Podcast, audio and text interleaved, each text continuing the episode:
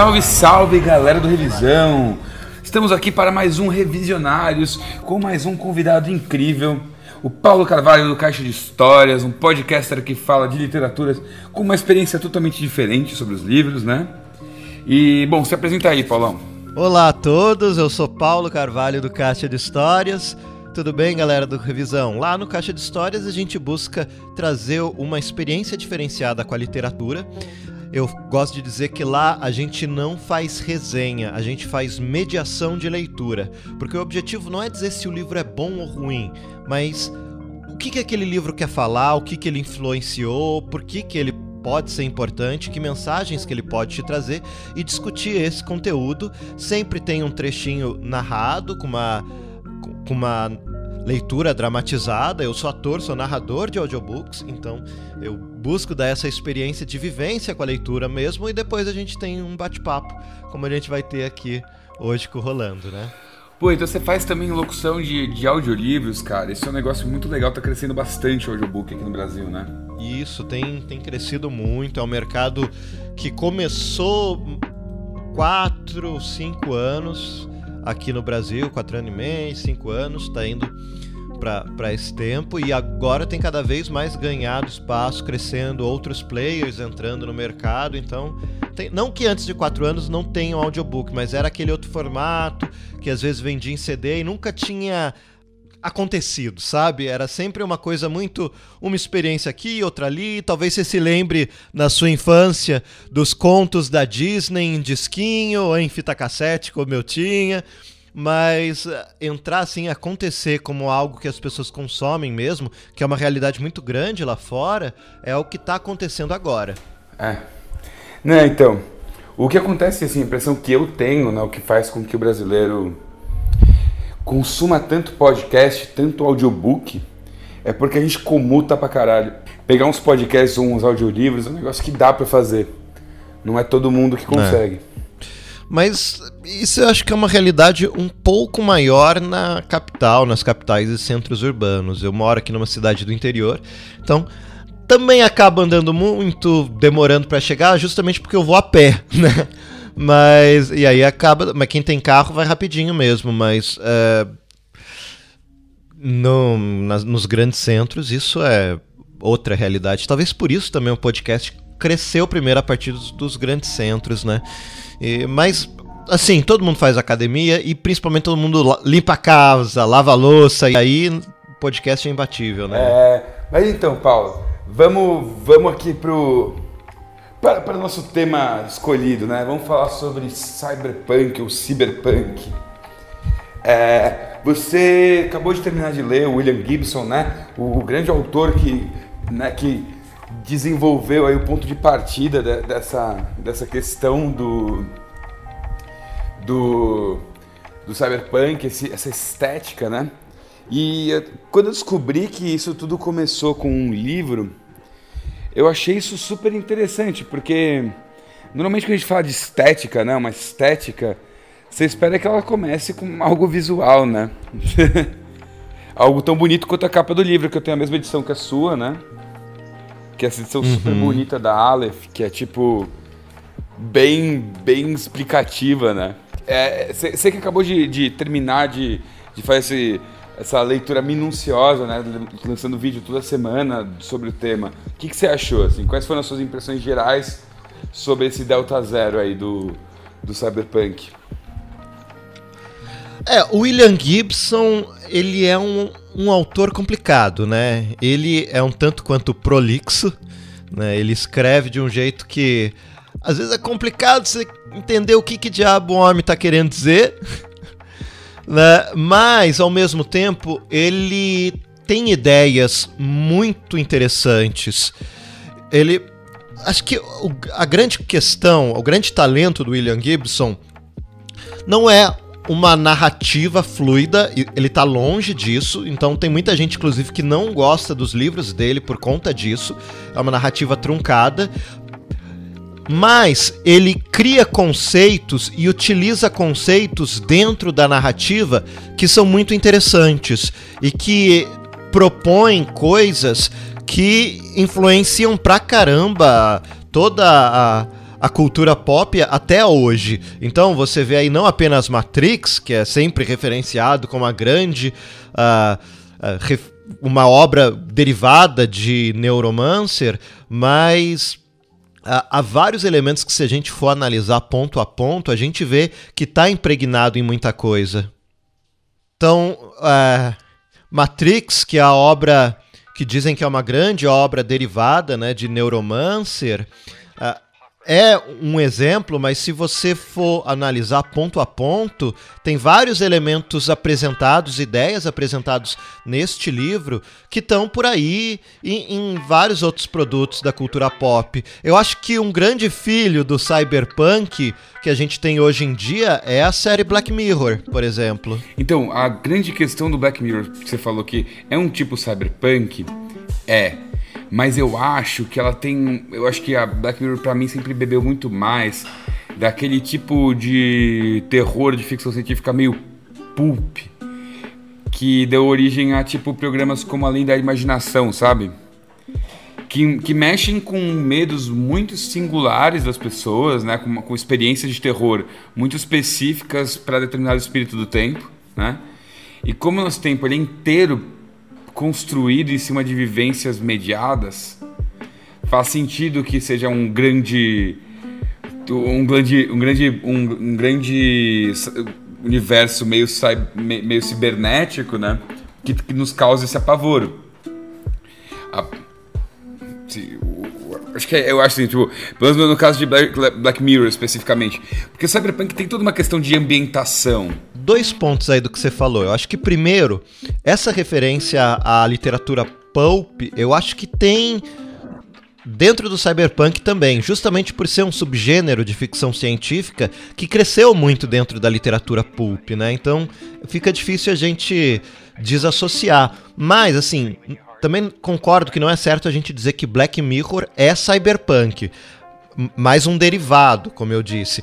Porque há teóricos que dizem que não existe mais literatura contemporânea cyberpunk, porque cyberpunk foi um movimento que acabou nos anos 90.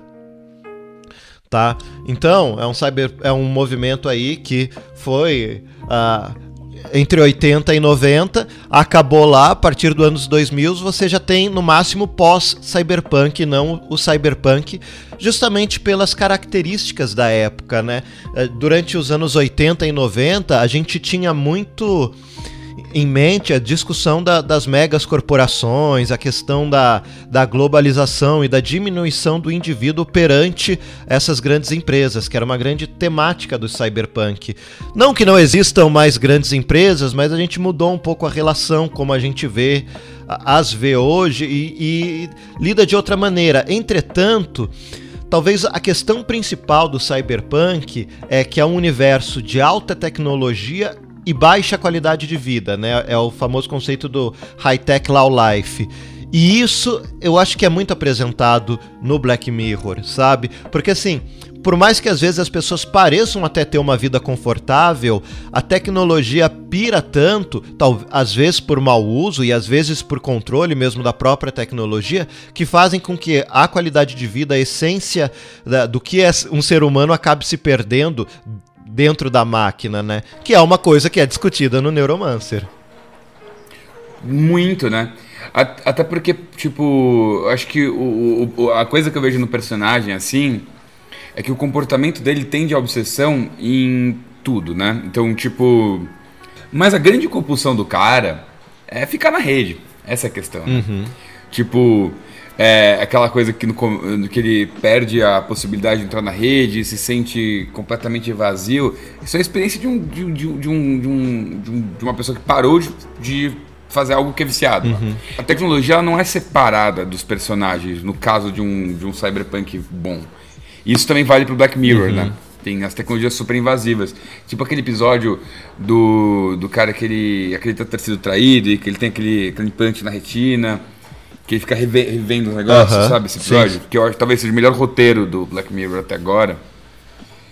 Cara, aquilo é uma tecnologia que invadiu tão radicalmente a, a, a, vida da pessoa que ela muda a forma que essa pessoa interage com o mundo irreversivelmente. Sim. Tipo, muda como as pessoas transam, muda como as pessoas conversam, muda como as pessoas é, estabelecem qualquer tipo de relação entre elas, relações de trabalho, uhum. tudo muda. Sabe que esse episódio que você fala, eu acho que ele, de certa forma, é quase como uma releitura do Big Brother, sabe? Porque o Big, o Big Brother atual é isso, não é o governo te vigiando, é todo mundo vigiando todo mundo, né? O que, de certa forma, acaba sendo ainda mais claustrofóbico. Uhum. Porque é isso, porque o público e o privado eles perderam um pouco o sentido deles, né? uhum. né? Interagindo com o computador, o que você procura no Google, passa uma discriminação tão precisa do que você é que, tipo, é como se tivessem acesso à sua mente. É, é muito, é, é muito interessante isso, porque eu estava vendo uma pesquisa de um cara que trabalhou no Google, eu não lembro agora o vídeo dele, uhum. eu boto na descrição aí para quem estiver assistindo, é, eu deixo linkado, que o cara ele fala que você sabe o quanto as pessoas, você consegue cruzar o quanto as pessoas transam, o quanto as pessoas mentem que transaram, uhum. você consegue saber, tipo, as causas do, do que faz as pessoas se matarem, só com o que elas buscam no Google. Perceba, não é nem o que você tem, tipo, de Facebook, não é o que você tem de Instagram, é o quanto o que você procura no Google. Então, por exemplo, ele fez uma relação entre as pessoas que têm herpes hum. e suicídio. E é altíssima. Tipo, e como se a, a pessoa que tem herpes sofresse de uma coisa tão vexatória, tivesse tanta dificuldade de falar sobre isso, que você vê as pessoas que ficaram procurando, tipo, celebridades que têm herpes e coisas assim. E, tipo, essas pessoas eventualmente cometeram suicídio nos Estados Unidos, né? E, e esse tipo de informação é muito válida. Mas o fato de a gente conseguir essa informação é muito assustador. Sim. Né? É, teve o caso da mulher e... que. A, a, internet soube que ela estava grávida antes dela, né? Assim, o, o Google mandando. Mas aí eu acho que é menos culpa do Google, né? tipo, pô. É. Mas então. E aí, e quando você, tipo, tipo, uma coisa que você falou que é muito real, assim, é que esse livro ele é um livro difícil de ler, né? Difícil. Tipo, difícil, não de difícil, sei lá, Tolstói, que é difícil porque é longo, porque tem um milhão de palavras, porque não é um, não é um difícil que a gente pensa clássico de literatura. É difícil porque não é exatamente bem escrito, porque, no sentido de ser escrito para ser entendido. Sim. É, é, é, é, um livro que tem uma série de pequenas dificuldades envolvidas. Olha. na, na, na, na, na, na, na escrita. Uhum. Tipo, eu digo isso porque é um livro que o, o próprio William Gibson falou que ele não sabia se ia ter público, ele achou que podia, sei lá, fazer algum tipo de sucesso na França. Acho que eu vi isso sim, até no seu, na, no seu clube de leitura. Mas que, que, tipo, quando fez o sucesso que fez, ele não imaginava que isso ia virar uma coisa. Uhum. né? tipo... Mas eu imagino que, que isso dele e... achar que não ia fazer sucesso é mais porque ele achava que ninguém estava se preocupando com essas questões. E depois você vê que os outros autores que também começaram a escrever cyberpunk estavam mais longe dele, estavam em outros estados, né? Então meio que por isso. Mas, assim, eu essa foi a segunda vez que eu peguei para ler o Neuromancer. A primeira vez simplesmente eu desisti uhum. porque chegou um momento que eu não sabia mais onde estava. E aqui, até o fato de eu estar tá gravando, é, porque assim, eu gravei episódio, uh, capítulo a capítulo do livro, então tem vídeo comentando todos os capítulos do livro no YouTube, no canal do Caixa de Histórias. E aí a gente eu dou uma pequena descrição do que acontece da ação, porque você entender a ação que está no livro às vezes é confuso e quando o que acontece mesmo em termos de trama é simples, tá? Não é algo absurdo assim. É, sim, é um sim. grupo de mercenários que vão fazer roubos uh, contratados. É basicamente isso, sabe? São Uh, é, é, é, um heist, é um heist book, sim, assim, sim. É uma narrativa de roubos. Sim, isso tem dois roubos principais no livro, e é isso. Sabe? Um roubo anterior, que é relativamente mais fácil, e o segundo. E aí tem algumas preparações, eles vão para alguns lugares interessantes, mas são basicamente dois roubos. Aí o que, que é que, que é questionado? É porque o roubo principal é quase como livrar alguém de uma prisão. E, e aí tem a grande discussão, porque quem eles estão livrando uh, é essa inteligência artificial da máquina, que mais do que simplesmente livrando ela das limitações dela na Matrix, ela está fundindo duas, dois lados dessa inteligência artificial que são meio autônomas, criando uma entidade nova só. E esses lados são o Intermute e Neuromancer, né? Que e a gente discute uhum. lá até por que esse nome, Neuromancer e tal, e que cria depois uma entidade só própria, que ele diz que é até a própria Matrix no final, como se fosse a identidade da Matrix. E o que dá a entender é que assim, são antes eram inteligências artificiais com, com muita inteligência, com muitas possibilidades, mas sem propósito nenhum, fechado. E aí o Intermult ansiava esse propósito, enquanto que o Neuromancer ficava uhum. uh, centrado no, nesse círculo de tentar Uh, não criar um mundo lá fora, mas tentar criar um mundo interno. Então, o Intermute quer um mundo externo e Neuromancer um mundo interno, e quando você junta esses dois, você tem um ser completo. Uh, e aí. Uma coisa meio. Um, um, ego e um alter ego que se conectam para formar uma, um indivíduo. É, de certa completo, forma. Né? E aí, depois, quando eles se juntam e criam essa Matrix, aí sim ele diz que até ele vai sair do planeta e vai buscar outras formas de vidas no espaço, sabe? Vai para Alpha Centauri, vai para outras coisas assim. O que faz uma referência. É com o protagonista que você estava dizendo, porque ele tem uma postura muito autodestrutiva no começo, como você disse, de viciado, porque ele não tem propósito nenhum. Depois que ele volta a poder se conectar, ele não melhora. Ele não fica uma pessoa, ai, ah, agora eu preciso completar a missão para poder. Não, ele até quer completar porque ele tem medo de, de, de umas neurotoxinas agirem nele e ele não conseguir mais. Uh, continuar é, agindo dentro, dentro uh, da Matrix, deixar de ser um cowboy, que é o hacker que eles chamam lá, mas acima de tudo, uh, a, a, falta de propósito de por que, que eu vivo nesse mundo tão cagado uh, é uma coisa muito grande, sabe? É, é um mundo é, vazio é um em que as pessoas não têm. É. é ele é um grande vilista. ele é um, um Roskolnikov do, do, numa cidade como a do Blade Runner. É basicamente isso, né? Sim. Mas aí, então, a gente estava falando da dificuldade da escrita, né? Que é relativamente mal escrito mesmo, porque assim, ele usa às vezes termos, sabe aquele cara que, que gosta muito de cultura pop e aí pega referência de tudo quanto é canto, aí fica uma sala que ninguém entende nada. Só quem curte tudo sim, que ele curte sim. vai entender. Tem um pouco disso, porque ele usa alguns elementos de informática, às vezes até simplificado demais, o que poderia até dar uma uma complexidade que daria um, um grau uh, mais profundo, mas talvez também se ele fosse aí ficaria mais difícil de ler o livro. Ao mesmo tempo, por exemplo, ele usa óleo sem pacu, que é um negócio de cultura. Uh, japonesa Obscura, muito japonesa. específico, é que aquele olho que a bolinha é pequena, que você consegue ver as laterais embaixo do olho ao mesmo tempo, e que isso é uhum. é associado com uma cultura de que quem tem esses olhos morre de uma maneira violenta. Então, uh, você tem essa cultura tradicional que não é explicado no livro. Se você quiser, você vai atrás. O glossário dá uma ideia uh, que provavelmente o glossário foi alguma coisa de editor, né, para tornar o livro mais acessível, mas mesmo assim, é tantos elementozinhos que ele vai jogando que fica confuso. E aí ele trata de um elemento, ele fala de um vírus tal que funciona de uma maneira tal, e assim, não explica muito bem como é, como funciona, ele dá a entender, você tem que deduzir tudo, e ele passa a usar aquele termo o tempo todo. E assim, eu lembro que na época que eu tentei ler a primeira vez, eu tinha lido Laranja Mecânica, que também é difícil, porque tem uma linguagem própria, mas eu achei mais difícil William Gibson do que o Laranja Mecânica do Burgess, porque lá também é difícil, mas uma vez que você domina a linguagem, você tá dentro.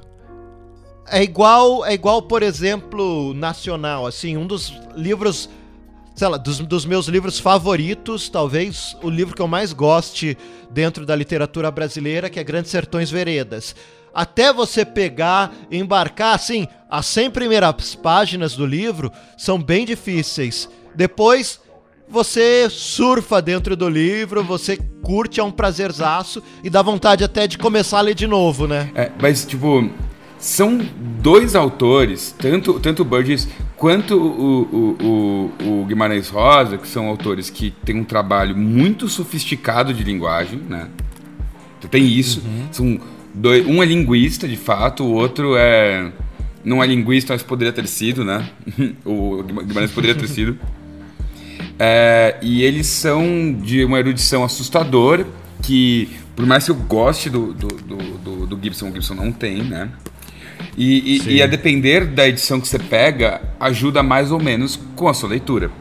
A título de exemplo, eu não sei qual é a edição que você leu do Laranja Mecânica. A edição que eu li vinha com um glossário imenso, falando primeiro do dicionário de Nadsat, né, que é essa língua do, do, do Alex. Aham. Uhum. E, e, e, um, e uma outra, assim, tipo, meio que um, uma mini explicação de, sei lá, seis, sete páginas, explicando a bucha que foi traduzir essa parada, assim. O, o, o autor falando, ah, então, cara, ó, tipo, eu tive que captar por várias coisas, porque eu quero misturar russo com slang, tipo, britânico dos anos 60, e com não sei o quê, e isso... Eu falei, cara, isso é trabalho impressionante, é muito gostoso, é muitíssimo bem traduzido, sem dúvida alguma. Tipo, é um excelente livro, é uma experiência muito legal de, de leitura. E é isso. Tipo, vai fácil, você entende os neologismos todos. Eu acho o Guimarães muito mais truncado. Eu, pessoalmente, eu admiro quem admira, quem, quem realmente gosta de ler Guimarães, gostaria de gostar. Mas é. Já, já é um pouco a mais pra mim, tá ligado? Mas é, definitivamente é mais gostoso de ler do que Gibson, por exemplo. Tipo, por incrível que pareça, tipo, sei lá, outra margem do, do, do rio, por exemplo. É um negócio que você fica embrasado. Aham. Uhum. Mas é, mas é isso. Não, e... e você é um cara de literatura, e... né?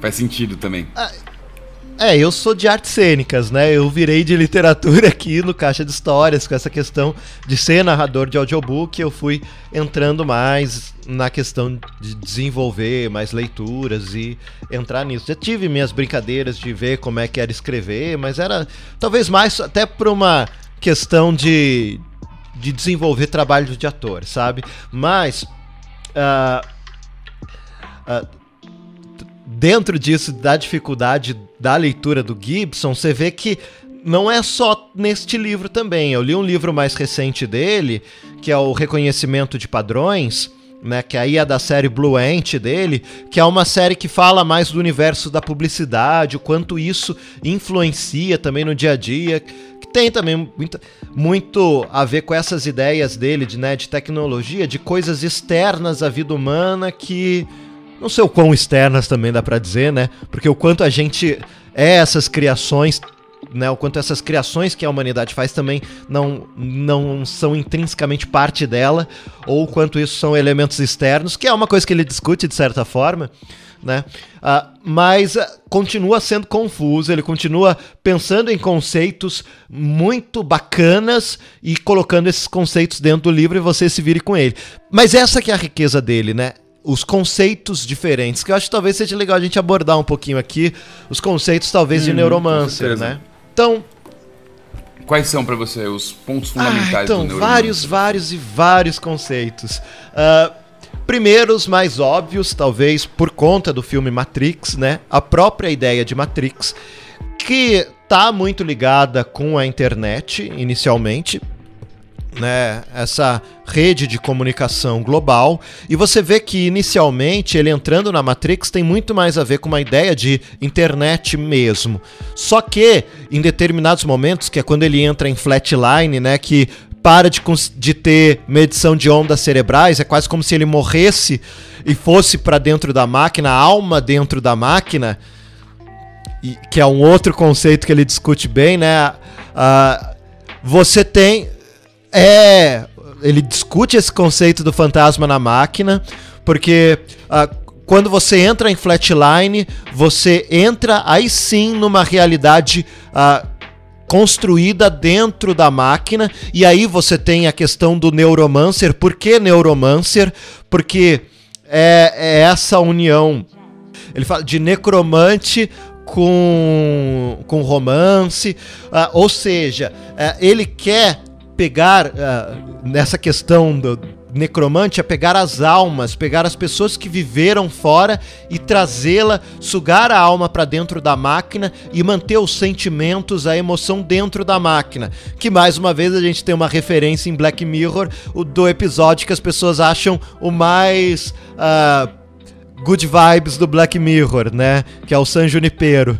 Que você tem essa coisa de continuar vivendo dentro da máquina, dentro de uma realidade simulada, mas jogar sua alma para lá, onde tudo é possível, talvez, né? Porque você pode utilizar constructo. É uma visão positiva do que poderia ser Matrix que você entra para viver quando o seu corpo te tranca dentro desse mundo. E, e tem também algumas referências disso, de você estar tá com o corpo trancado sem conseguir se mexer em determinado momento, porque justamente uh, o Casey se vê trancado pelo Neuromancer e ele quer se livrar. Enfim, tem é, é, essas noções, a gente vê várias coisinhas assim sendo refletidos a exaustão na cultura pop, né? Mas uh, tem mais questões. Tem a própria questão da inteligência artificial como um ser próprio, né? O que, que é vida, né? Até que ponto uma inteligência artificial pode ser é. considerada uma vida? É, que é uma discussão que a gente está tendo da, hoje da em própria dia, questão, né? Isso eu acho que na verdade é um debate que as pessoas deveriam ter mais, ou pelo menos fazer de uma forma um pouco melhor, que é a questão do que é artificial, né? A gente tem muito essa, essa brisa meio arcadista uhum. hoje em dia, de, de achar que, tipo, sei lá, aquilo é natural, orgânico e, e portanto é melhor. É essa, essa ideia de que tipo a cidade destrói a gente, a cultura é uma tortura, sabe? Toda essa tem toda essa uhum. coisa, né? E ao mesmo tempo, o conceito natural ele é muito mal feito, porque o que, o que é natural? Tudo que é produzido por humano, na medida que o humano é uma criatura que é natural, ele, é, a gente faz parte da natureza, né? Tipo, do, das coisas do mundo. E, portanto, o que a gente faz também, né? É, é natural. É, o que, que não é químico, né? Tipo, pô, fala, pá, esse remédio. Eu, gosto, eu tomo chá pra, sei lá, garganta desinflamar em vez de tomar anti-inflamatório. Mas você toma um chá que tem propriedades anti-inflamatórias, a química é parecida. Sabe aquela coisa? É, é, é um limite meio uhum. artificial. É, assim, é, o, o, que separa o artificial do natural é uma coisa muito socialmente. É uma escolha social. Né? As pessoas escolhem o que é isso. O que, que é uma coisa e o que, é. que é outra. Essa separação em si já é uma Exato. construção artificial. Não, não há essa divisão humano, né? na, na natureza. Não há como você construir algo fora do mundo, é, porque mas... todas as coisas estão no mundo, sabe? tipo. Uhum. Mas aí eu acho que tem a ver com essa nossa noção de contador de história. Vou puxar a sardinha mais uma vez aqui para o meu lado, porque analisando o ser humano, eu acho que o que talvez nos diferencie de, das outras espécies, e talvez isso entre na discussão de que talvez a máquina possa ser uma forma de vida, é a nossa capacidade de contar e ouvir histórias, tá? Porque porque assim, isso tem tudo a ver com a nossa capacidade de abstração, que é o que faz com que a gente seja visto como o animal racional e os outros não. Embora até isso eu acho que com o tempo a gente tem que tem de repensar, porque a gente já viu aquele caso da macaca que falava com linguagens de sinais. Recentemente eu vi um vídeo de um cachorro que se comunica por botões que tem frases prontas, então o, o cachorro quer dizer que eu quero, tô com fome, ou quero brincar lá fora, ele aperta uhum. brincar lá fora, sabe? Tem, tem uns botões. E assim, você repensa realmente as suas noções de o que é um ser racional e irracional quando um cachorro consegue se comunicar neste nível, sabe? Tem a racionalidade de uma criança de, de 3, 4 anos, sabe? Então você pensa, pô, até que ponto a abstração é uma exclusividade do ser humano? Não sei, tenho dúvida e, e até a, a, minha consciência enquanto carnista aqui fica balançada quando, quando eu penso nessas questões. Uh, mas aí, você vendo inclusive também o livro Sapiens, né, do, do Yuval Harari, você vê o quanto a contar histórias foi importante para nossa evolução, né? A religião surgiu disso, né? Da necessidade de algo que juntasse pessoas em, em grandes grupos, maiores de, de 100, porque a gente tem uma limitação natural de se relacionar com muitas pessoas. Então a gente precisa ter algo que una a gente para que todo mundo consiga estar tá junto, acreditando numa mesma coisa, para ter um sentimento de construção contínua e não uh, ficar simplesmente na, na questão individual, porque a gente vai começar a brigar entre a gente, formar grupos e esses grupos brigar entre si. Então, para a gente ter um grupo maior do que a limitação física, a gente tem que o quê? Criar uma história. Né? E aí, a gente pensa que a máquina pode chegar num nível que ela consiga se relacionar com histórias dessa mesma maneira. O filme Her também é sobre isso, né? O filme Her eu vejo que bebe muito de Neuromancer, inclusive no fim que a, a, a inteligências também vão para outros planetas porque uh, se libertaram até da limitação do ser humano uh, onde eles Não, estavam e, inicialmente e, presos. E sei lá, toda, to, acho que isso, isso, isso que você falou eu acho que isso é provavelmente, mano, a raiz da questão do, do, do, do, do gênero cyber, cyberpunk inteiro. Que é aquela questão do Blade Runner, você não sabe se o cara é ou não, né? Um replicante e talvez não importe. Que, porque, assim, se o personagem sente, né? tipo, não faz diferença, tipo, se ele é ou não um, um replicante, né? No, no ponto de vista narrativo. Uhum. E tem aquela passagem que é a minha passagem favorita do filme. Eu acho até que eu vou botar essa passagem para abrir.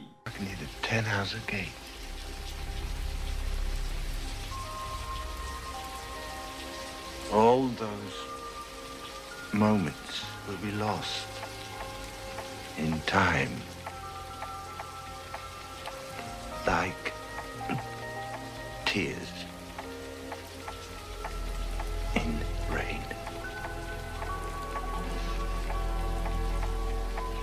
time to die.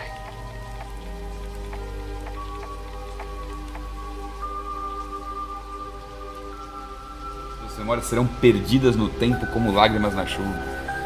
Que é isso, né? A gente tá, tá tratando o tempo todo de transcendência. Sim. O, o Neuromancer é um neologismo com necromante. Necromante é, é, é um jogo da magia rompendo com as limitações da mortalidade humana né? Que é uma questão central para a gente. É, é o, o que é um transhumanista? É alguém que procura achar uma forma técnica de, de, de contornar uhum. a questão da mortalidade, da, da, do fato de que a gente é finito. A uhum. finitude humana sendo um grande, grande, o um imenso incômodo inevitável de todas as coisas, né? Que é, que é fundante e é, e é tipo geral uhum. pra gente, né? É, é, é, é, eu acho que é a raiz de toda, todas essas questões e ela é fundamental para a gente entender o, o, que, que a gente quer falar aqui. E, e, e, e também isso, assim, claro, é, é, um é problema super sério. Todo, tipo, todo mundo já teve um momento de vazio muito pontual, no sentido que na hora que você contempla a alimentação da sua vida, você né? tem que criar alguma história para tipo ter a transcendência. Mas sabe que isso que você tá falando também me vem um outro ponto, porque assim, a gente tem essa discussão de de ter muitas expectativas em relação às nossas criações, à ciência, à tecnologia, acreditando que isso vai fazer a vida do ser humano ser uma vida me melhor, né? O que não necessariamente é verdade. A revolução industrial inicialmente transformou a vida das pessoas em uma miséria como nunca havia tido, né? As ondas tecnológicas muitas vezes primeiro pioram a vida humana para depois talvez lá no futuro melhorar. E é uma coisa que a gente vê no estado atual no livro de Neuromancer, a vida humana está muito ruim. Por quê? Porque o mundo está gerido por tá num equilíbrio de megas corporações que mandam no mundo, que há uma guerrinha entre elas, mas de forma geral há um certo equilíbrio que todo mundo quer manter. Os poderosos querem se manter no lugar e deixar ralé sendo ralé como sempre. Como sempre foi o nosso mundo, né? E há mecanismos para se manter esse status quo do jeito que está. Né? Tô sendo redundante, para se manter esse status quo. Uh, inclusive, dentro do livro há uma, um outro elemento muito bacana que é a polícia de Turing, né? Que são justamente agentes que se preocupam em limitar a, a ação das inteligências artificiais, para que elas não se libertem e sejam realmente autônomas, se igualem à vida humana. Né? Então já há uma força policial para evitar isso, que é a ação que o grupo de assalto principal está indo desenvolver. E aí, e, e, há outros conceitos também que de repente depois a gente fala, por exemplo, do Armitage que, e do Riviera, que são. A, a, gente pode falar personagens a personagens que são muito bacanas. Mas, uh, continuando, uh, uma das, das vilões, não exatamente vilões, mas uma das representantes dessas grandes uh, conglomerados, que é, que é a Lady Trijane, uh, é alguém que quer romper esse status quo porque ela tinha uma mãe que era uma grande cientista e que ela foi tolhida e morta porque ela queria pensar além, ela queria que a humanidade desse um passo além. E uh, não, porque esse passo além talvez fosse soltar as inteligências, talvez fosse algo que criasse uma tensão que pudesse romper o status quo, né? Criasse um, um novo paradigma de tecnologia né? E aí a gente volta na discussão que eu falei de que a tecnologia muitas vezes são aspirações para melhorar a humanidade e que inicialmente pode piorar. E aí a gente pensa até que ponto as nossas necessidades enquanto indivíduo estão em um estado menor enquanto as necessidades da humanidade de avançar. Até que ponto a gente tem que cuidar da desigualdade social e até que ponto a gente precisa investir em explorar Marte logo, porque como humanidade a gente precisa Sim. ir para frente. Que é uma e, outra discussão e, e, também, tipo, que se tipo, tem dentro do cenário. Do é, essa questão da sobrevivência, né? Tipo, porque se, você pega o grosso da produção de ficção científica até o, a contracultura muito mais otimista, né? Então, existia uma sensação de que com calma uhum. e com esforço e tecnologia a gente ia chegar num lugar muito melhor. E isso muda muito no, no, no, no, quando chega no Cyberpunk, porque você sente um senso de urgência muito grande. Porque o mundo está ficando muito insustentável. É muita gente, é desigualdade social, é, questão, as questões ambientais que começam a tipo influenciar uhum. na saúde mental dessas pessoas que estão aqui, né? Então, tipo, é realmente um negócio que vai se desenvolvendo e vai se desenrolando e que começa, uhum. tipo, a fazer com que as pessoas fiquem desesperadas para encontrar essas alternativas existenciais. Que, que não tem no Jetsons, não tem no Star Trek. Tipo, essa, essa ideia de que, meu, fudeu, a gente tem que melhorar, a gente. Beleza. Não. Temos um monte de possibilidades tecnológicas, ao mesmo tempo, não resolvemos nenhum dos problemas estruturais que a gente gostaria de ter resolvido no, dentro da constituição do projeto moderno.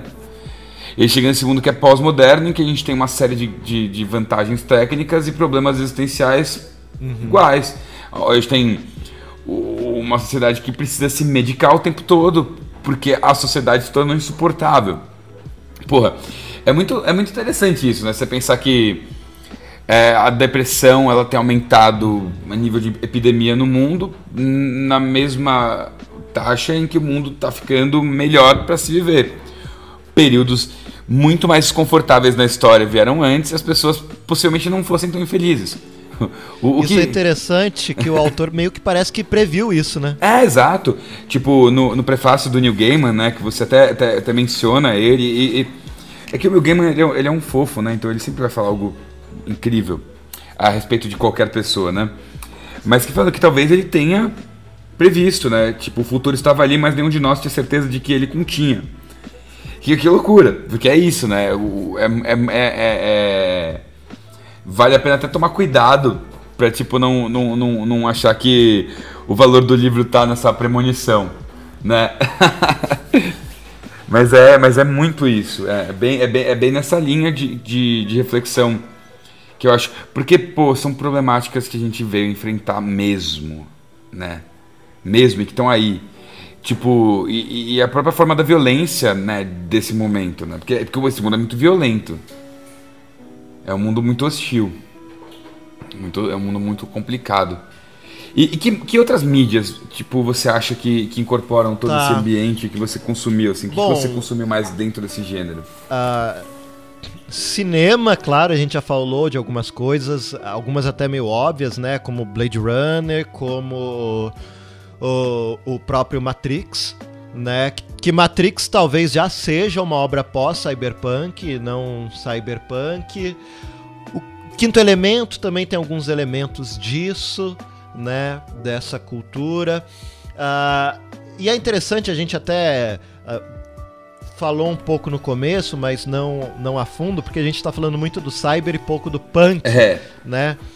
É, eu acho que assim, a gente tá falando muito do uhum. cyber porque em essência é sobre essa relação com tecnologia e o quanto isso transforma a nossa vida, né? Que é uma coisa que continua. O punk, ele utilizava essa noção desse cenário punk, né, que tem tanto a ver sim com o rock and roll, como com essa estética de moicano, de roupa preta, de espinhos na, nas roupas, é. de, de óculos, que é uma estética bonita até, né? E sujeira nas ruas, e que depois você vê isso re, repetido em, em vários elementos, como o diesel punk do do. Ai, como é que é? E a cúpula do trovão? Como é que é o. Ah, o Mad, Ma é, Mad Max. Isso, isso. Como, como no, no Mad Max, você vê várias. É, outros tipos de, sei lá, de histórias distópicas que usam Sim, esse... o Dark Knight Returns tem muito isso, os vilões, os primeiros vilões é... são um é. grupo punk nihilista que, que luta contra o Batman velho, assim, né, que usa ah. com moicano, óculos. Waterworld tem disso, vários filmes de zumbi também, você tem um quê disso, né? Dessa coisa, da, dessa estética punk. Uh, Akira é, pra caralho. Colocada. Akira muito.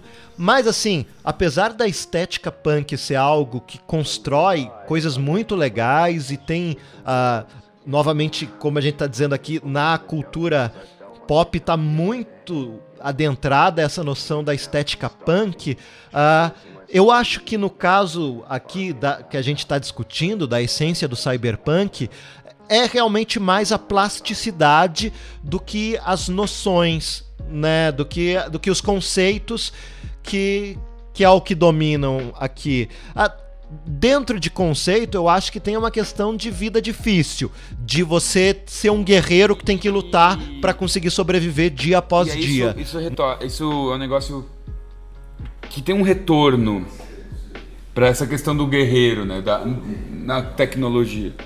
É, essa figura do guerreiro ela continua existindo na tecnologia. Ela é uma figura que nunca deixou de. Bom, a gente vai vou voltar a puxar a sardinha para quem trabalha com, com, com histórias, né? com, com narrativas puxar um pouco para a ideia do Campbell, porque a figura do herói é meio inevitável.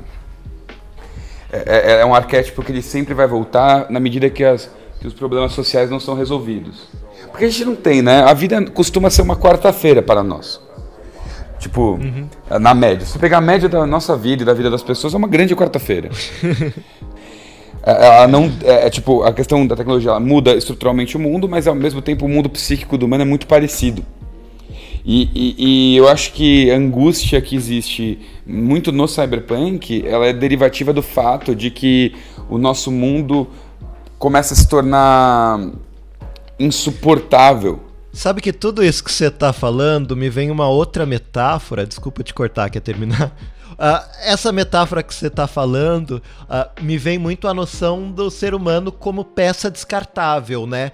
Que não, como se o ser humano, o indivíduo, não tivesse um propósito em si e ele tivesse lá só como papel de ser uma engrenagem que faz a máquina humana a, avançar para frente. Né, aquela discussão que a gente está falando sobre a humanidade versus o indivíduo, que o Spock fala muito. Mas a, a referência que eu quero trazer aqui é da série do Mochileiro, porque uh, Porque a, série do mochileiro, ela diz que o planeta Terra foi criado como um grande computador e, e nós, eh, como em Matrix existe o, o agente Smith tal, né, fazer a Matrix funcionar, nós somos só é, elementos deste grande computador orgânico criado pelo, pelo grande pensador universal, né, que é um computador feito pelo, pelo pelas raças inteligentes lá do para responder a grande questão sobre a vida, o universo e tudo mais. Então, uh, nós não temos importância enquanto indivíduos. A nossa vida só é parte de uma grande equação para responder essa questão da vida, do universo e tudo mais. E é uma questão muito interessante, né? Como uh, às vezes parece que a, o indivíduo tem pouca importância diante da grandeza do, da vida, do universo e tudo mais. É, então, e, e porque se a gente for pegar um estatuto cosmológico honesto, né? O lugar da humanidade é, o, é um lugar de desimportância radical. A gente não tem como defender. Tipo, a gente tem que fazer grandes reflexões para tipo justificar a, que a singularidade de nossa existência é de fato tem algum valor. Grosso modo, ela só tem valor pra gente.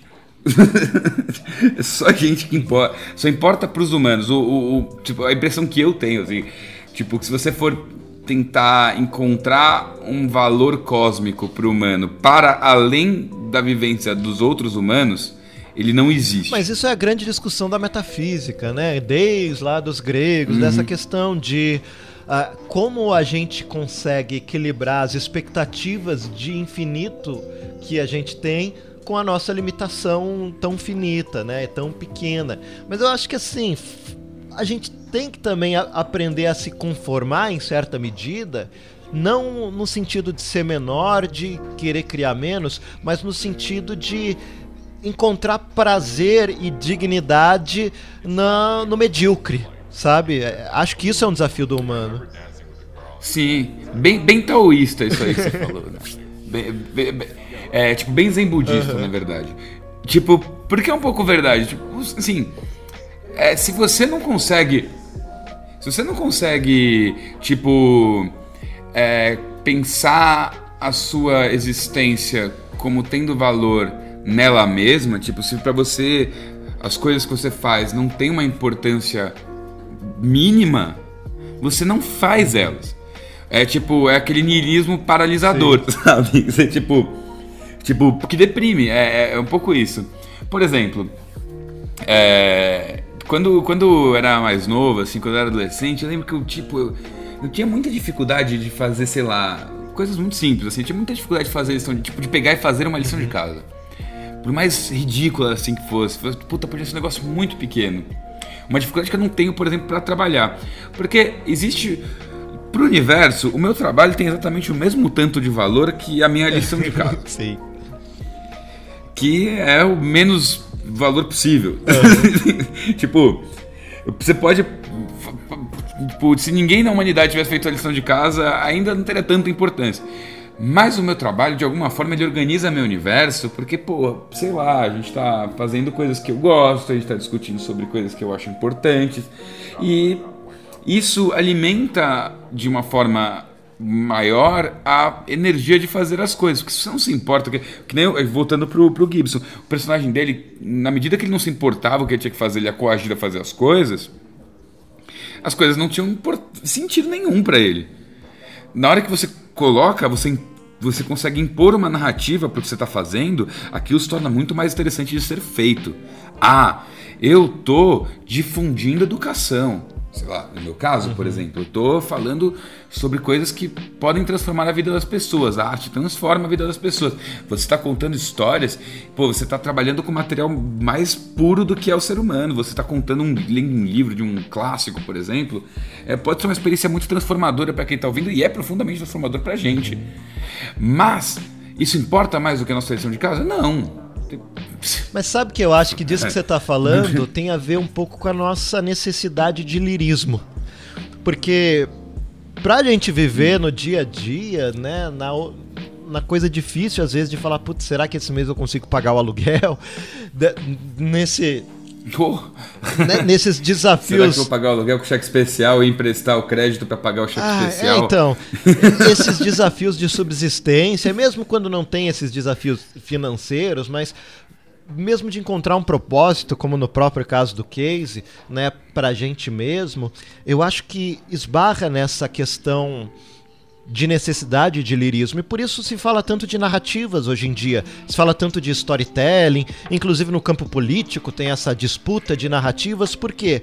Porque cabe a nós criar uma história sobre nós mesmos. Né? A gente às vezes esbarra na necessidade de criar uma autoimagem que a gente goste o suficiente para conseguir tocar o dia a dia. A gente esbarra na necessidade de achar que o que a gente faz tem um propósito e o fato desse propósito ser real ou ser artificial no sentido de uma construção que no fim não vai levar a nada, pouco importa. Importa é que a gente consiga acreditar nele para tocar o dia a dia e continuar fazendo, porque se isso realmente vai ter um um porquê, algo que, que dê algum eco no futuro, a gente não tem nem como saber.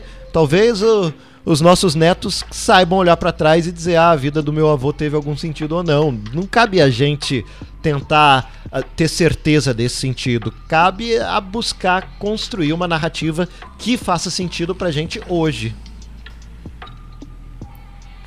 Tô, tô muito maluco nisso que eu tô dizendo? Mano, não, não, porque eu divido muito disso que você tá falando, tá ligado? Tipo, até porque, assim, pensa que a gente não consegue contar uma história sem, sem pensar em um protagonista. Pelo menos não naturalmente, sabe? Uhum. A, gente, a gente conta história de pessoas porque a gente precisa disso. Porque a gente tem que ser protagonista na nossa própria vida. A sensação de você não estar tá conduzindo a sua narrativa é, uma, é, é doloroso. Uhum. A gente não tem controle nenhum de nada, ao mesmo tempo a gente tem algum nível de controle das coisas. Sim. E essas banalidades, elas têm muito valor pra gente. As pessoas que a gente ama, as pessoas que a gente conhece, elas têm impactos que não podem ser ignorados, sabe? Uhum. E ao mesmo tempo, não, podem. Sim. A gente não tem muita regra. A, a, a, banalidade, ela é muito importante, ao mesmo tempo ela não é. Eu acho que a gente é bem assim, né? Tipo, claro, a gente tá viajando aqui, né? A gente tá tipo. A gente não está exatamente estabelecendo um sistema filosófico muito grande, mas intuitivamente falando, eu, eu, acho que todas essas coisas elas se conversam e fazem parte de quem nós somos, ah, né? Sim. Tipo, tipo essa história do homem comum, cara, do sujeito comum, né, da mulher comum, da pessoa comum. Eu acho que ela, é, ela é o ponto de partida de todo mundo, né? uhum. né? Por que a história encanta? A história encanta porque ela dá um pouco de esperança pra gente de que a gente, nossa história não seja história comum para sempre. É. Né? Ou talvez que a história comum seja mais do que simplesmente uma quarta-feira, como você disse. Mas continuando nisso, eu acho que é legal a gente dar uma olhada no. Desculpa aqui, tomando, tomando o lugar de conduzir o podcast. Uh, uh, vício de quem também tem um podcast. Mas o que, que, você acha da gente conversar um pouco agora sobre bom, os bom, principais bom, personagens do livro? Vamos, vamos voltar para os personagens principais. A gente também amarrar, senão a gente vai fazer 5 horas de conversa, né? Porque a tá. gente, quando começa a embalar na, no bate-papo, vai longe pra caramba, né? na elucubração, é verdade. É verdade. Bom, então a gente começa com o Casey, que é o protagonista que a gente já falou. Uhum que é um hacker, um cowboy, como eles falam na linguagem do livro, que inicialmente está lá uh, impedido de entrar à Matrix porque ele foi intoxicado com uma neurotoxina que impede ele de conseguir se conectar. E aí depois ele é apresentado a essa possibilidade que parece irreal porque não existe a tecnologia até então de limpar essa neurotoxina do organismo, mas é uma tecnologia desenvolvida uhum. por essa inteligência artificial que é o Intermute. Que inicialmente o Casey nem fica sabendo, ele conhece o Intermute depois. Ele é contratado pelo Armitage, uhum. que é um cara que parece um militar só que o militar todo bonitão, diz no livro, um cara todo centrado e objetivo que contrata o Casey para essa missão. E o primeiro contato dele é feito através da Molly. E a Molly, assim, é um dos personagens que eu mais gosto no livro, ao mesmo tempo que eu tenho uhum. problemas com o livro na forma como ele representa ela. Por quê? Porque a Molly é uma personagem feminina com uma profundidade. Ela também está sem propósito, com um comportamento um tanto quanto autodestrutivo. Ela é aquela pessoa viciada em adrenalina. Uhum. É uma espiã, é uma samurai urbana, então ela mata pessoas e ela se põe no risco sem qualquer controle, quase, sabe? Sem qualquer uh, noção de, de risco, de por que, que ela está fazendo isso. Ela simplesmente está vivendo porque contrataram ela, ela vai fazer.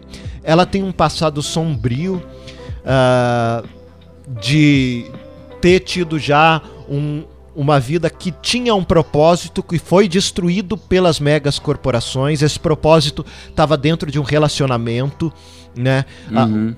Tem um passado também de vender o, o, seu corpo. A gente, desculpa aqui, estamos soltando vários spoilers do livro, mas. É. É, Se chegou até esse ponto, mano, já deve ter lido, não é possível. né, mas enfim, ainda não vai estragar. Uh, qualquer coisa escuta, vejam os vídeos lá, capítulo a capítulo, se você não tem saco de ler o livro, porque vai dar um resumo é. geral do livro também. Exato, e na pior das hipóteses, pô, spoiler do primeiro livro, são três da é. trilogia Sprawl, né? Então pode ir sem medo. Né?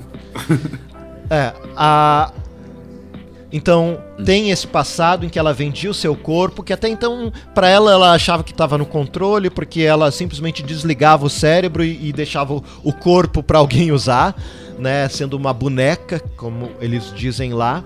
Só que de repente o software que deixa ela fora falha e ela começa a perceber umas coisas bem doentias sendo feito com o corpo dela e com outros corpos.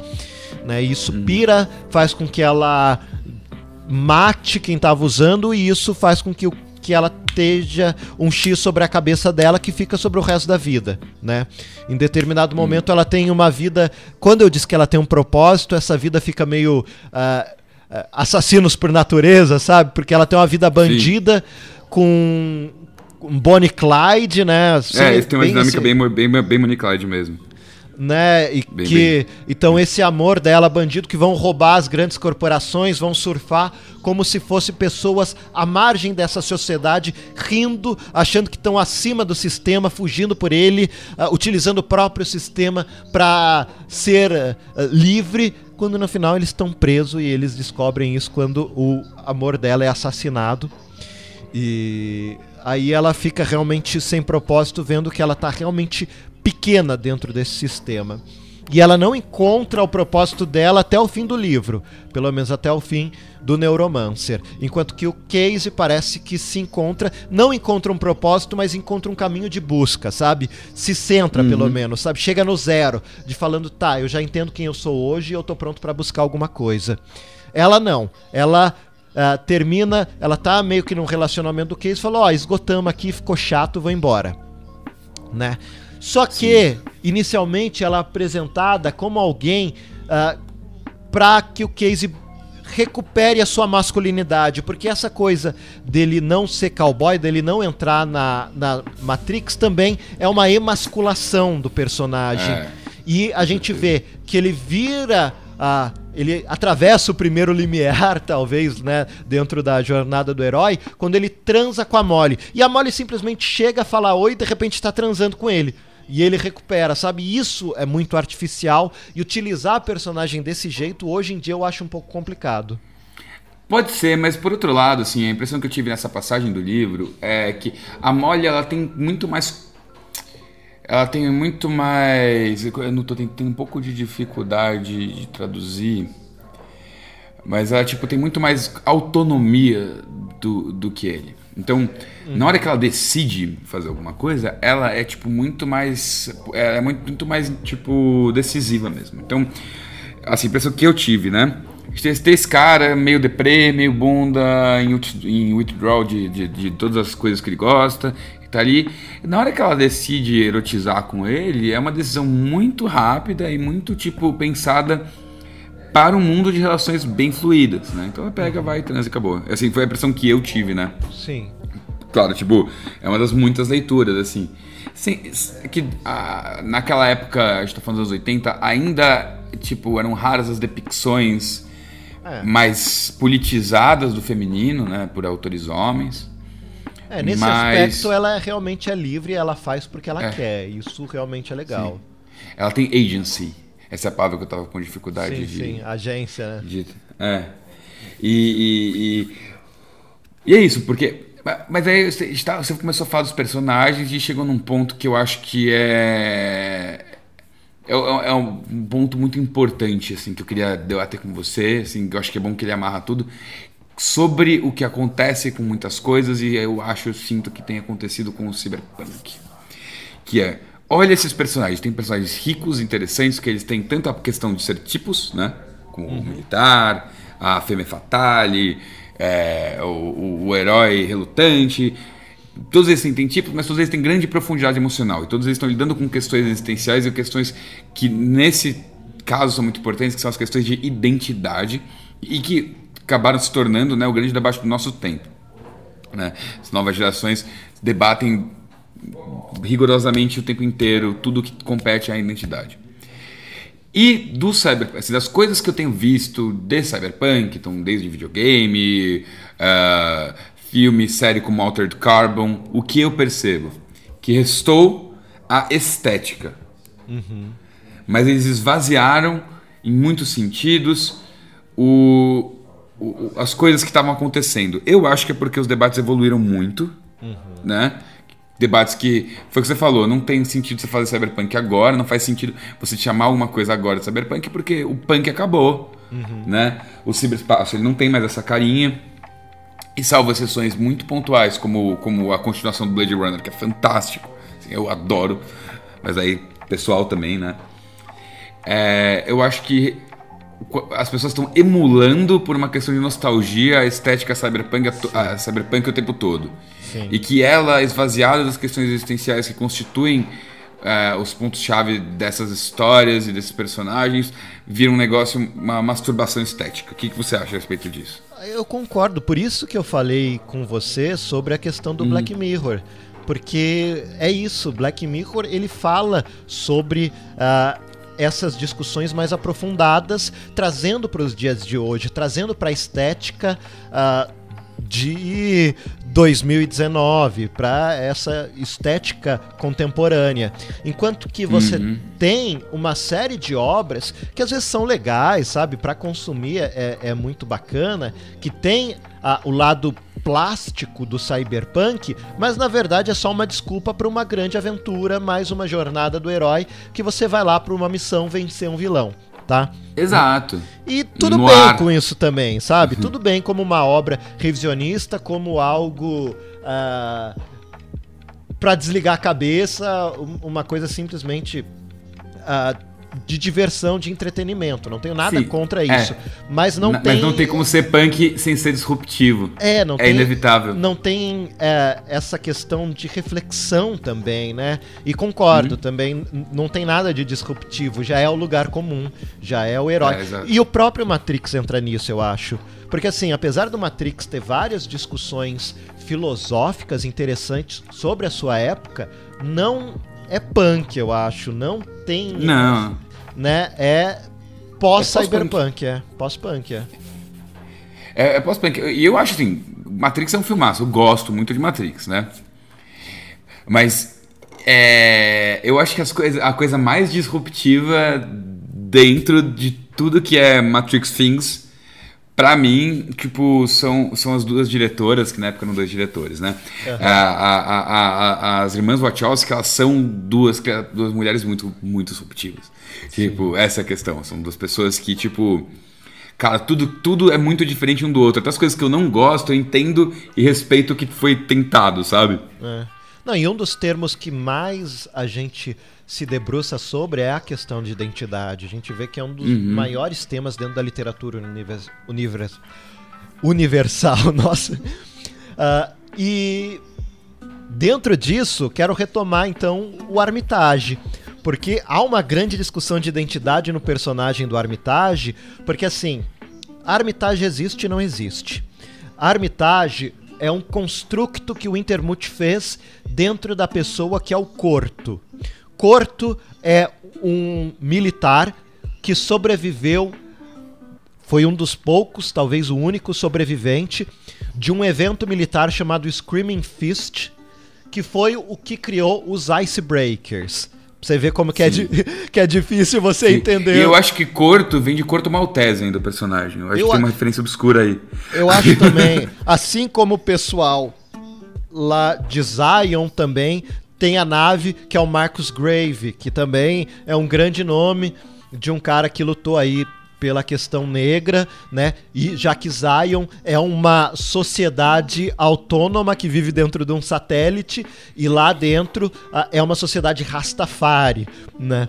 Então você tem e, e, o, e o Armitage, então, é esse construto feito, porque uh, o Intermute fez uma lavagem cerebral no Corto, que estava em estado catatônico, e ele conseguiu andar uh, sendo esse, essa pessoa. Só que é uma pessoa frágil que está ponto de explodir. E claro que em determinado momento ele explode, deixa de ser Armitage, volta a ser Corto, só que Corto é louco, né? Completamente louco e, e não sabe onde está, é totalmente paranoico, porque foi criado né, dentro de, dessa onda, depois que ele sobreviveu, ele foi perseguido, enfim, você vê que assim, é, a sociedade queria exterminar o que ele foi, queria queimar o arquivo de quem ele era o tempo todo, e o Intermute só queria usá-lo também. Então, coitado dele, uhum. né? E, e, aí isso retoma de novo o que a gente tava falando, né? Da, da, tipo, da brisa das memórias que são perdidas como lágrimas na chuva, né? Porque se você consegue torrar o cérebro do, do corpo e transformar ele em armitagem, o que é a identidade desse cara? Isso é uma identidade? Será que dá pra fazer isso com a gente? Será que a gente não é de alguma uhum. forma construído é, por esse por esse panóptico pulverizado do mundo novo para se comportar de forma A, B ou C? E será que ele tá, a gente está performando só como ele performa esse papel do militar com determinadas características, ou ela como, como essa femme fatale, tipo, também entra na, é, aí entra no campo até da performance, tipo, da divisão do que você é e de como você se apresentar ao mundo na, na ideia de você como um indivíduo que atua a sua identidade, né? É, e, e não, puta, cara, é, é isso. E, e, como as, também você falou o negócio de Zion, Zion é a ideia dos Rastafares, com essa sociedade separada. Eu acho que tem a ver com a galera de Kingston, né? Que tipo, a forma que, que a revolução é, pela independência, tipo, as lutas pela independência aconteceram na Jamaica, que foram tipo uma espécie de quilombos, né? E sociedades culturais armadas Mas sabe e que eu acho que isso de Zion tem uma discussão também de sociedades, né? Porque você tem a, a grande Babilônia, como Zion chama, Terra, uhum. que é essa esse mundo já meio destruído, com muita poluição, ao mesmo tempo que lugares com muito dinheiro, então é, é a favela vivendo ao lado da, da grande cidade rica, que eu acho, que, que eu até citei no, num dos vídeos lá, que para mim vem um conceito de cyberfavela, né? Porque uh, nesse conceito de você tem elementos cyber, inclusive de acesso do povo da favela, mas que não melhora a vida deles. E por que, que esse cyber está disponível para as pessoas da favela? Porque eles vão ser as cobaias da, da nova tecnologia. Porque se testar se esse novo olho tecnológico funciona ou se vai matar o indivíduo, você vai botar e fazer primeiro no povo da favela. Se funcionar, ótimo. É, se ele morrer. Que é, que é o que fazem muito na África, né? É. Enfim. Então é, você tem remédio, a ponta da tecnologia ao mesmo tempo que a pessoa está vivendo no meio do lixo, né? Então tem esse conceito que eu chamei de cyberfavela, não sei se outro pessoal chamou, mas... Uh, mas é muito eu, bom esse nome. Que eu acho muito interessante dentro uh, do que ele chama de Night City, que é a favela dentro de Shiba, que é esse polo biotecnológico que existe uh, no Japão do, do universo de Neuromancer, né? Tem também o... Quantos neologismos teve nessa sua última frase, Paulo? Você vê, é difícil falar de, de William Gibson sem conceitos e conceitos em cima de conceitos, enfim. Uh, e, vo, e, você tem também uh, o, Ah, esqueci agora como chama, que é o grande polo dos hackers lá, que. Uhum. Enfim, que é um outro lugar que, que, que eles dizem. Aí tem Zion, e aí tem Freeside. Freeside é um uma cidade turística, sei lá, imagina Dubai no espaço, sabe? Você vê uma Sim. coisa assim, é tipo uma Dubai no espaço, onde as pessoas ricas vão para se divertir e dentro de de Freeside você tem Stray Light, que é um labirinto do do pessoal da Tessieras Pool. É uma vila do pessoal da Tessieras Pool que tá lá como um parasita sugando Freeside né? Ele diz que Zion é totalmente autossuficiente, Freeside consegue criar sua água e seu ar, mas depende de alguma comida, alguns elementos vindos de fora. Já Straylight não produz nada, hum. só produz lixo. Bem né? interessante. É outro conceito bem interessante. E bom, Paulo, é... vamos, vamos amarrar aqui. Eu tenho uma proposta para você, vamos ver o que, que você acha.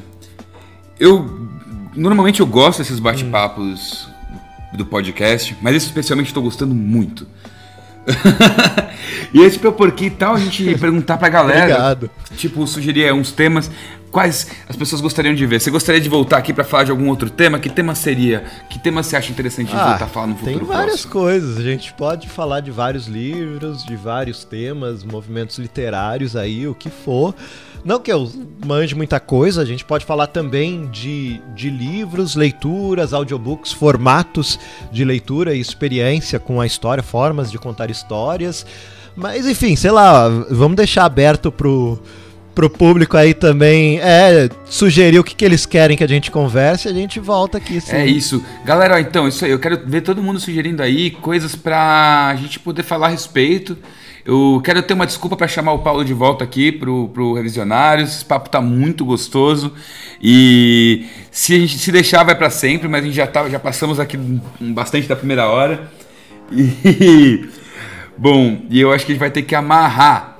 Mas antes de tudo, Paulo, qual, qual, qual, deixa aí uma reflexão geral. O que, que você acha que é mais importante no Cyberpunk? Você acha que qual, qual, é a sua mídia favorita dentro disso e se você acha que vale a pena Olha, ler. Olha, ler sempre é Gibson. é válido, são conceitos, como vocês viram aqui no podcast, que influenciaram muita coisa. Então, para você tentar entender um pouco mais, sabe, eu costumo usar uma metáfora de que o conhecimento universal é como se fosse um grande quebra-cabeça que você nunca vai montar, sem bordas de tão grande que é. Mas cada coisa que você aprende é uma peça a mais nesse quebra-cabeça. Às vezes a, as peças estão soltas ao longo do quebra-cabeça, às vezes você consegue conectar. E quando você conecta, você entende muito mais. E você ir atrás dessas fontes que inspiram são peças-chave que conectam muitas coisas. Então por isso eu acho sim interessante.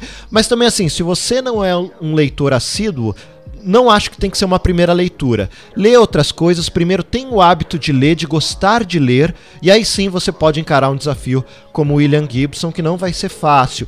Talvez, se você ir lá no canal do Caixa de Histórias, ver os vídeos, pode te ajudar nessa leitura, ser um pouco mais fácil. Foi para isso que eu fiz, tá?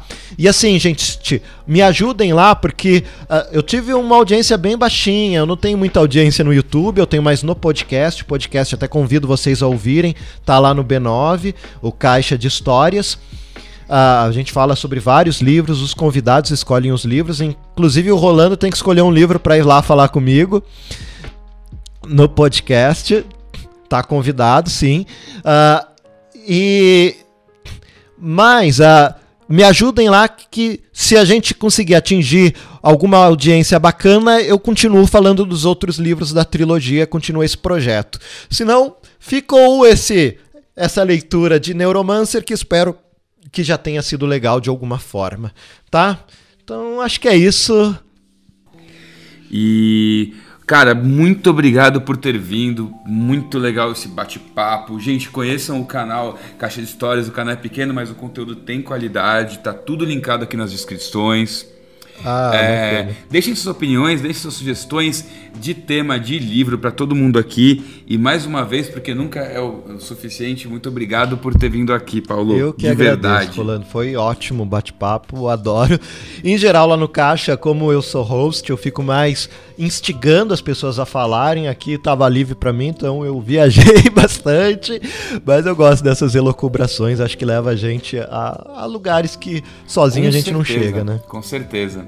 Comunicação só existe em grupo. Mas é isso, então. Bom, é isso aí, galera. Se você gostou, não esqueça de deixar seu like, não esqueça de compartilhar, mandar para as pessoas.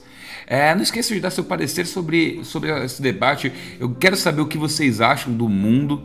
Eu quero saber se vocês são nihilistas, se vocês estão felizes, se vocês estão infelizes ou se a vida é uma grande quarta-feira para vocês também. Bom, é isso aí, galera. É nós, falou.